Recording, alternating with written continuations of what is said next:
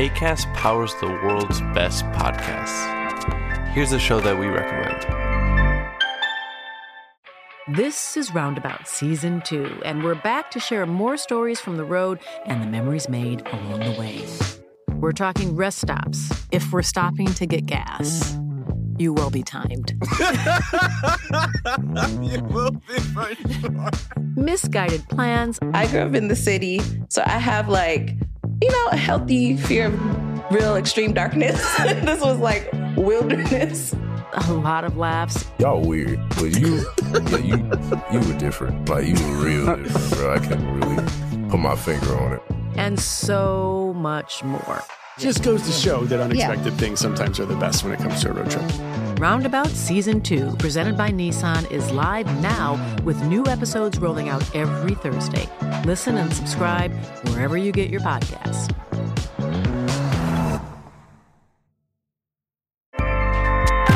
ACAST helps creators launch, grow, and monetize their podcasts everywhere. ACAST.com. Dear listeners, good morning and welcome to Comme d'Archi, the podcast that opens the doors to the fascinating world of architecture. For newcomers, let me introduce myself. I'm the spokesperson of Anne Charlotte Despont, PhD in History of Architecture, published author, head of a communication and development agency based in Paris, France, dedicated to architecture. Let's meet every week to discuss culture and architecture with specialists and learn how to look at projects through a context and diversity lens. To offer you the best content, Philippe Henry, sound engineer, is at the technical helm of the podcast. Thank you for being with me today, and now it's time for talent. Bienvenue dans Comme d'Archi. Bonjour Isabelle Van Haute et Thomas Coldefy. Hello, Isabelle Van Haute and Thomas Coldefy. Hello. Hello. Bienvenue dans ce podcast. Welcome to this episode of Comme d'Archi podcast, season 2. Nous allons présenter en une... We're going to present in 10 minutes your architectural project. Le National Pulse for the National Pulse Memorial and Museum located in Orlando, USA. Et conçu par votre agence. And designed by your agency, Coldefy Architects Urbanistes. En partenariat avec l'agence In partnership with the RDAI agency, known for having worked a lot with the luxury brand Hermès. La marque de luxe Hermès. Vous êtes mandataire sur ce projet. You are a representative on this project, which is a real city project. Pouvez-vous décrire brièvement votre Could you briefly describe your project, reminding us of the terms of the order? Et nous expliquer pourquoi. And explain why, in your opinion, you won the contract. Sure. So it's um, it's an open competition uh, which we uh, got interested in uh, because the subject was quite uh, particular and beautiful. Uh, because it's the the memorial and the museum for uh, the Pulse, which is a nightclub um, where there was a shooting in 2016, and the after the shooting, the owner um, started a foundation and this foundation launched a competition, an international architectural competition, to create a memorial and uh, a museum and an urban walk um, to to to memorize, to to remind uh, us of the, this tragedy and to remind all the victims. Uh, because um, it was an, an, an open nightclub, um, very open to everybody and in which uh, somebody entered and shot 49 people, and there was a lot of victims also. We decided to reunite only people we are used to working with.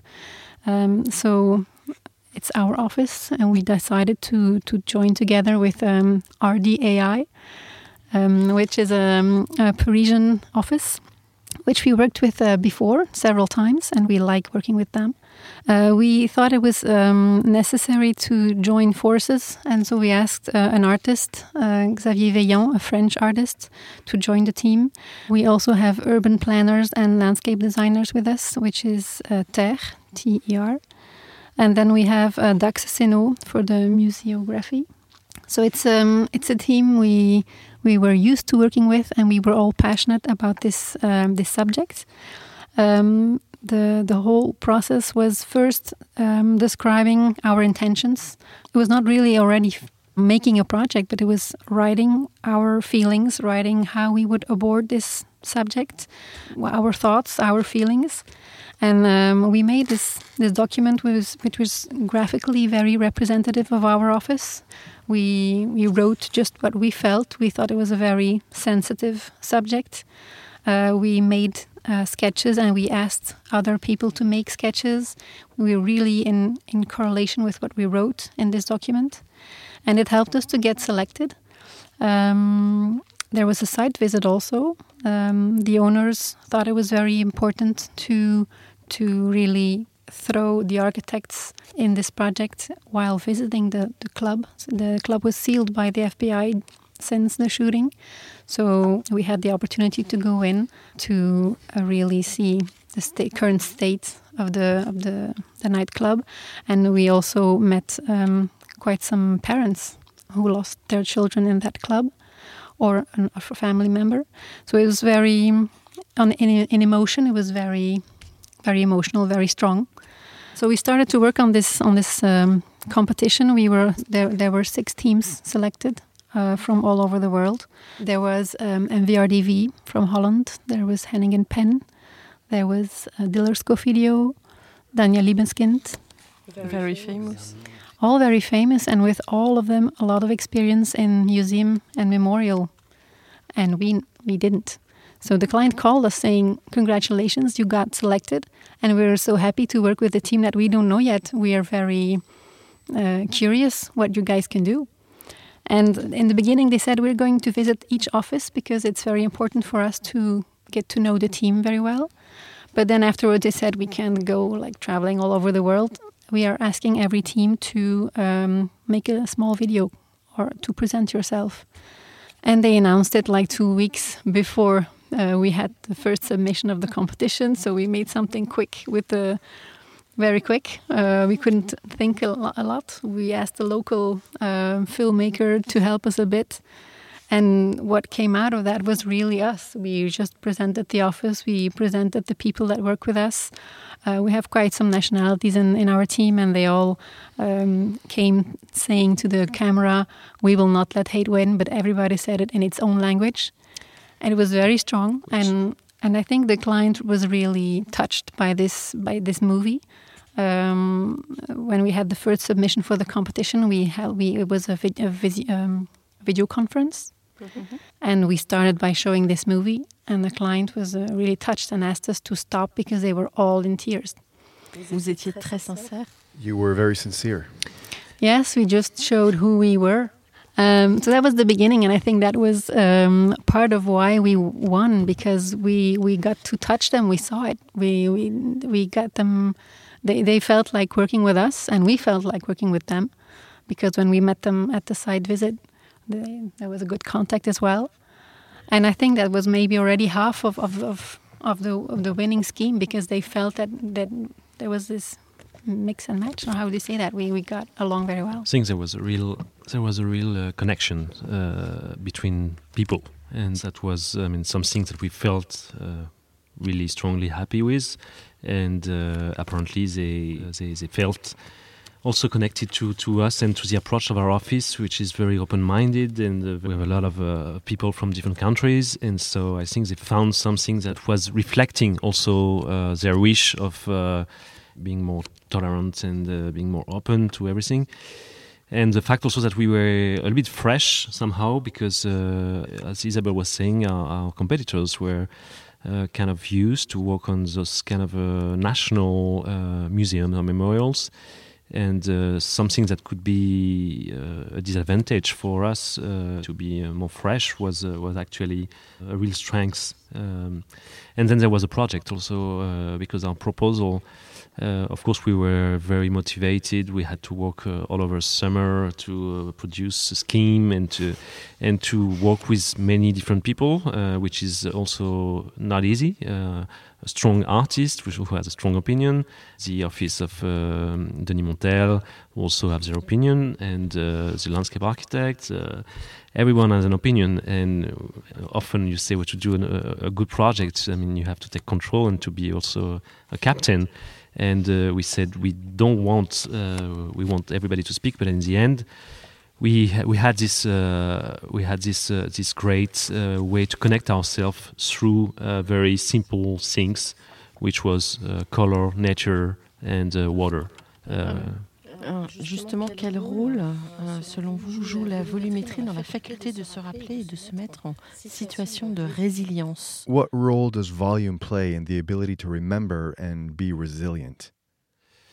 Well, uh, it's not all, not only volume, but it's really uh, yeah context, uh, space, and uh, for us, context is uh, is also the physical context of the city, uh, which has inspiration for us, and also the natural context, which is the landscape. And Orlando is um, is a city that is somehow. Um, not very appealing in a way because it's pretty flat. It's uh, the, the the climate is uh, also almost tropical, and uh, but there is a, a, there is a sense of uh, but it's always sunny. I mean, for what we've seen. And uh, but it's pretty quiet, and there are some a lot of uh, very uh, long suburbs with industrial zones that uh, needed to to find also new identities. So actually um, we thought that in order to reflect also what, what you see in Orlando, which is a, there's a lot of lakes, water everywhere, ponds, uh, and also to reconnect and to uh, to, to match with uh, the, the new city with some uh, old parts whi- which were not really uh, nice to live in. Uh, we needed to work with the landscape and uh, natural elements such as water, uh, planting trees uh, to create new promenades, shaded promenades, and uh, bringing elements of architecture that were very open to uh, natural elements such as light, space, and uh, natural ventilation. And so we played with that more than a, a, a pure, a fantastic volumetric gesture. We played with uh, senses, uh, how, how to capture the air, how to capture the light, and how it can influence your behavior when you enter such a sensitive place, such as a memorial. Uh, so actually, we didn't want to. We created a small park rather than a building. I wouldn't call it a, a piece of building, but really a park where you have some space inside where you can get in, get out, look at the sky, touch the walls, uh, sit in the park, uh, bend yourself along uh, a tree, and uh, which is what we like in architecture is that uh, it doesn't have a purpose. Uh, it doesn't have to have a purpose. It can also be a place where you just want to be, and you don't come for a reason. But actually, maybe you come there and you feel good, and you stay longer than you have expected. So there's a lot about that in this project uh, of the memorial, especially. And if we want to talk about volume, it was quite a um, quite a challenge to to make this nightclub a memorial because it's not like the most beautiful building there is. I mean, it, it's a nightclub. So how do you transform a nightclub in a memorial? And we we designed a canopy that is kind of wrapped around the building and that brings the visitor towards the entry uh, of the memorial. Uh, so it was. We played it very soft uh, regarding to the memorial. It's. I can almost say that there was more more of a void than a volume around this uh, nightclub or around this memorial. However, on the contrary, for the museum, we we went for the volume because we wanted something strong in the city, a strong sign that there is this museum that can be seen from everywhere, from the highway, from everywhere in the city. So it's kind of it's funny we have volume and void at the same time. The memorial is, is more like an abstract piece of architecture because uh, we actually we're gonna repaint it in black, which was the original color, make it as simple as possible, and just create by, just by creating a, a seize in the volume, uh, an opening. Um, we, we, we it's, it's just uh, answer to what we wanted to itself to to express, which is. Uh, uh, this place was closed and was closed dramatically. Why not reopening uh, this place uh, to sky, to air, and to for people also to get in, but without uh, seeing? Uh, we don't we don't need to see what what has happened, and and uh, I mean what happened happened, and everybody knows. But we want people to feel close to it and to open this place to air, so he can breathe again, can breathe and find uh, some peace somehow And uh, as Isabel was saying, the the, um, the, the museum on an, on a different aspect uh, has a more an expressive side because he, he, he, somehow he wants to tell a story to uh, to a much wider public, uh, to tell the story of what happened and to tell a story of uh, how can we not let that happen again. Mm. so we don't want this building to be shy. We want this building to to really uh, go up in the sky and almost uh, shout uh, to to people that we have to we have to fight for these dramatic events not to happen, and we have to come together. And uh, so, so, that's why the museum is like a very vertical project with a void inside which we call the agora. The agora is a, is a space for people to gather and uh, reunite together to try to, to focus and think about uh, how can we work on that? Their slogan is "We will not let hate win." So that's the that's the subject, that's the issue. On est euh, pressé de découvrir ce résultat, euh, enfin le résultat de cet exercice difficile. We're eager to discover the results of this difficult uh, task. Quel est le calendrier? C'est la livraison est prévue pour quand? Mm, when is the project going to be ready? Yeah, the project is is, uh, is on tracks really actively, and uh, so after winning the competition uh, at the end of the year, uh, we, we we traveled to US just uh, just before lockdown to uh, speak to every communities to present it to to to get also critiques and comments so we can improve the scheme. And now we just started um, to develop the schematic design, and and the product should be ready for I think I mean, the most part of it and the whole part of it will be ready in about uh, early 2024. But the memorial will be uh, ready uh, actually faster because it's a smaller piece. Uh, then um, the whole thing will be uh, open to public in 2024. Pour euh, conclure, qu'auriez-vous envie de dire à nos auditeurs américains, qui sont nombreux To conclude, what would you like to say to our American listeners? Well, that um, uh, we are extremely, extremely uh, honored to uh, have this chance in our career to work on such a project. Of course, it's uh, as we said, it's very sensitive, but uh, also what we explain to our clients that uh, being French and uh, living in, in in France, I mean, France also has suffered also from tragedies, and uh, so that's also one of the reasons why we wanted to get in and to participate. And uh, it helped us also to uh, bring some of our energy uh, to work uh, together with uh, an American client and the community of Orlando. It's a very human aspect that is touching everybody, and it goes beyond culture and countries. So for us, it's yeah, we, we, we honor and we want to thank also. Uh, our clients and uh, the city of Orlando uh, that have selected us. So just a big thank you. Yes, and we'll do our best. yes, big thank you to everybody who, who gave a lot of good support, also good good feedback, positive feedback uh, when they came to the museum and and judge the different projects. There were a lot of people who, who liked our proposal and who got it, who understood our point of view. So that's that's um, very motivating for us so you can count on us to give all the energy we have to make this um, this project fantastic. So, so thank, thank, you very much, Isabelle and uh, Thomas. And uh, thank you to my, my translator. Very, my pleasure. Very much. My pleasure. thank you very much. Thank you. thank you. Bye bye. Bye bye. Bye bye. Bye bye.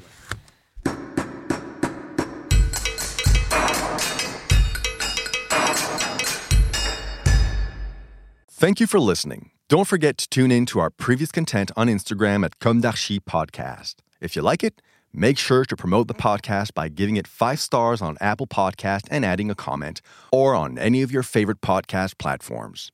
And don't forget to subscribe and listen to all of our episodes for free. See you soon, and until then, take care of yourself. ACAST powers the world's best podcasts here's a show that we recommend. This is Roundabout Season 2, and we're back to share more stories from the road and the memories made along the way. We're talking rest stops, if we're stopping to get gas. You will be timed. you will be for sure. Misguided plans. I grew up in the city, so I have like you know, a healthy fear of real extreme darkness. this was like wilderness. A lot of laughs. Y'all weird, but you, yeah, you, you were different. Like you were real different, bro. I can't really put my finger on it. And so much more. Just goes to show that unexpected yeah. things sometimes are the best when it comes to a road trip. Roundabout Season 2, presented by Nissan, is live now with new episodes rolling out every Thursday. Listen and subscribe wherever you get your podcasts.